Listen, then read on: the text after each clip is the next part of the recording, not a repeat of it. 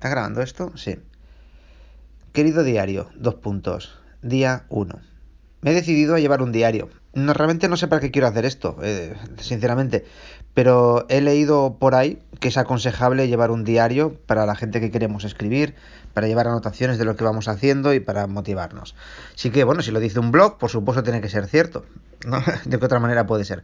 Así que, bueno, voy a hacerle caso y a ver qué, a ver qué pasa de aquí de realmente esto también es un poco una manera de abrirme porque soy una persona muy cerrada, así que así que creo que lo mejor que puede hacer una persona introvertida es abrir su alma al mundo a gente que no conoce absolutamente de nada, porque no creo que en pleno siglo XXI la gente, gente que no me conoce de nada, se dedique a prejuzgarme en función de, de textos o de audios o de comentarios descontextualizados.